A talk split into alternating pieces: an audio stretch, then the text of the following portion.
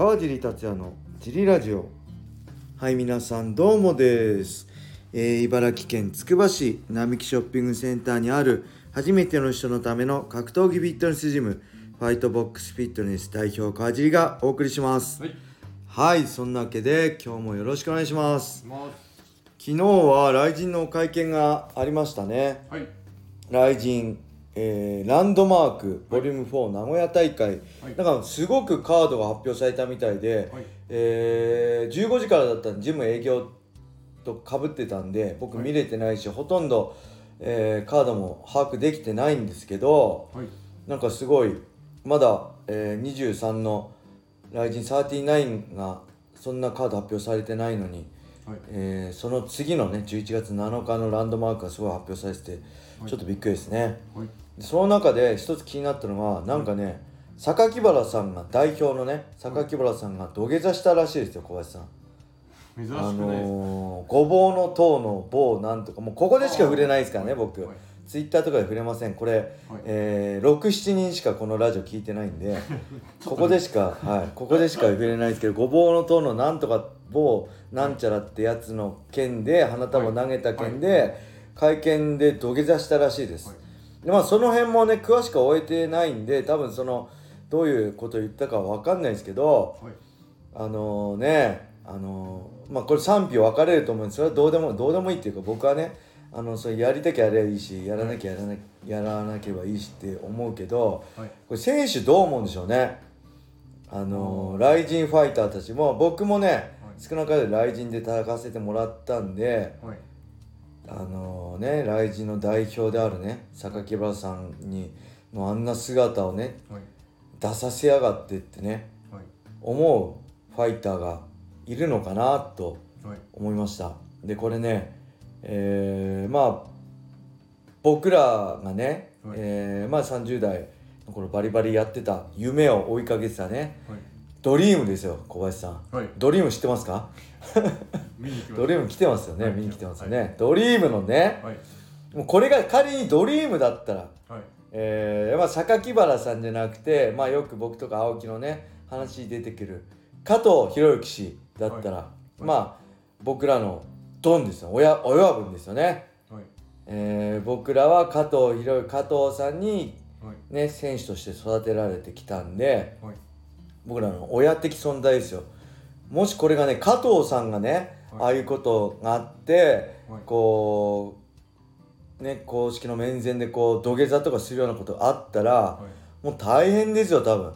僕とか青木とか当時も若かったからもう「てめえふざけんなこの野郎」っつって。もうほんと殴り込み行くような勢いでもう、まあ、もちろんそういうことしませんけど、はい。そういう勢いではい。反論したし何か表現したでしょうね。うん。ただ今こういうご時世だからねそういうのもできないし、はい。もうこの雷神でねバリバリやってるファイターたちが、まあ、はい。どういう反応を示すのか、まあ、はい。個人的には、まあ、楽しみかな。どっちがいい悪いとかじゃないですよ。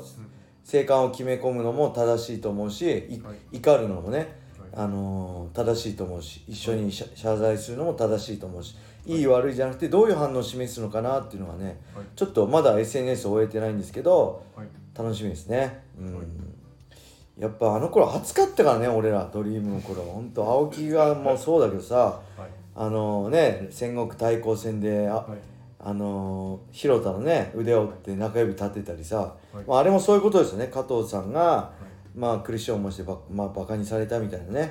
思いからぼ僕はそれを冷静な冷たい怒りとして表現したし、青木はあのー赤いね燃え盛る炎で表現したってことですよね。僕は、はい。あの青い炎で表現して、はい。うん、なんでそういうこれからの選手の動向がちょっと気になりますね。やっぱすげえ悔しいと思うんだよね選手としてもやっぱ信頼して、ね、榊原さんのために頑張ろうと思ってる選手たちは、はやっぱり少なからず何か思うことあると思うんで、い。はい。まあ、それを素直に表現するのか、えー、生還決め込むかその辺含めてはい。まあどうなんでしょうね。うん。楽しみですね、はい。楽しみって言っちゃダメなのか。気になりますね。はい。ではレターもいきましょうか、はい。えー川尻さん小林さんどうもです。久々のレター失礼します。カープ坊やですはい。えー足を怪我してから瞬発系のトレーニングができない日々が続いています。はい。その代わりにずっと敬遠していた懸垂を最近やり始めました。はい。そこで、えー懸垂初心者のカープ坊やにどうか懸垂の How to、えー、各やり方順番などなどを教えてください。はい。はいありがとうございます、はい。なんでしょうね。普通に僕も懸垂やっててまあね MMA やってるとやっぱ組み技には絶対懸垂がいいと思いますね。自分の体を引きつけるってすごい大事なんで、まあ、器具を使ったね、えー背中のトレーニングももちろん大事ですけど、とにかく僕 MMA ビッグ3としてはベンチプレススクワットそして懸垂荷重懸垂ですね、はい。をおすすめします。もちろんデッドリストも大事ですけど、はい。やっぱ懸垂ってすごいあの大切な背中使うし自分の体をコントロールするには大切なことなんで、すごい大事だと思うんですけどはいどうでしょうね。初心者のかどうか懸垂の How to まあ普通にフォームはねはい。あの多分できてると思うんで多分結構体重が重いんではい。自重でやってると思うんですよ。はい。でまあ本人あれなんですけどこうあれですよね。こうチューブで補助的な、チューブをちょっと足に引っ掛けて少し補助的な感じで、はい。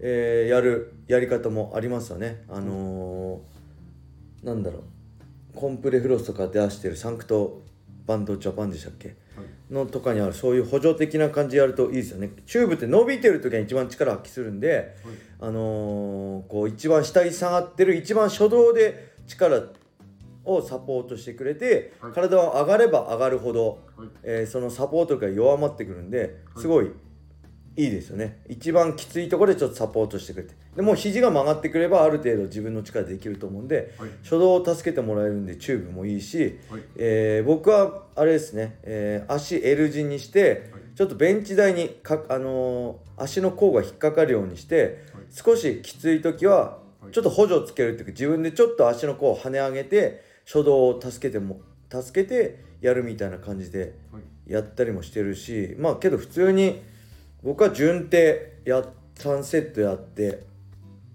逆手3セットはい。やってって感じですね。あと背中弁当バローイングやってって感じですね、うん。小林さん何かあります？懸垂。広い広いのがはい。上げにくいって言ってたんで、あー。手手広げるのとあと狭いのを説明をしたんですけど、はい。なんかこの普通の順手はいけて今普通の順手ではい。こう上がるのをやってるところで、で広いのはなんかどうしたらいいですかみたいな。まあけどそこまで広げなくてもいいんじゃないですかね。僕も最近はそこまで広げてないです。肩幅よりちょっと広げたぐらいでしはかやってないんで、はい。うん、それでいいと思いますね、はい。うん、僕ちなみにあの60キロとかの荷重でパ ほんとパーシャルですよ。数センチしか動けないですけどはい。それ下からちょっと補助して跳ね上げてっていうのやってたけど、はい。あれやってるとね確かにものすごいなんか力にになれるっていうか、うん、なんかそれもいいかもしれない。それで筋力つくとかじゃないですけど、あの神経系とかね体の刺激がそれに慣れて、はい。なんかスあのスパーリングの時とかも、ね、引きが強くなったような気がはい。しました、ただこれ体感なんで何も根拠エビデンスはありません。はい、なんでねまあ自重でやってでできなくなったらちょっと、えー足で跳ね上げるようにちょっと補助つけて初動を助けてもらってやってっていうのをやって回数できるようになったら徐々に。あれですね、えー荷重して荷重ベルト自分にあるんで荷重してやっていくのがいいんじゃないでしょうか。はい。はい、レターありがとうございました。ということでもう一つねはい。実はレターが来てます、はい。ただこれは何ですか？えーと何？このな生命判断ですね。何判断？えー、あれですね。何ですか？く何？心理テスト、はい。心理テストらしいのではい。せっかくなのではい。明日小野田さんがいるところで 3人で心理テストをやりたいと思うので、はい。そちらレターいただいたことね。もしもツアーズさんレターネーム、えー日曜日までお待ちください。すごい面白いレターなんで。でちょうどね僕も分かんないこの心理テストの結果がはい。下に、あのちょっとスペース空けて書いてる。まだ見てないんですよ僕はそこ。はい。なんで一緒にやりたいと思います。はい。はい。ありがとうございました。えー、それで大丈夫ですか？小林さんこれでおしまおしまいで。大丈夫です。何か言い残したことはない？えっとストレッチ。はい。その練習終わるとさーってこう、帰る流れになりますけど、はい。ストレッチした方が翌日疲れが残らないんでね。ストレッチを。家帰っても、まあ、はい。湯船入ってストレッチは一番いいと思いますね、やっぱりシャワーで済ましちゃうとかあるけど湯船からだいぶ違いますね、で最近自分の体であ思いました。なるほど。はい。おストレッチしましょう。僕ははい。毎日ストレッチやってます最近は。はい、そんな感じで今日は終わりにしたいと思います、はい。皆様良い一日を。またねー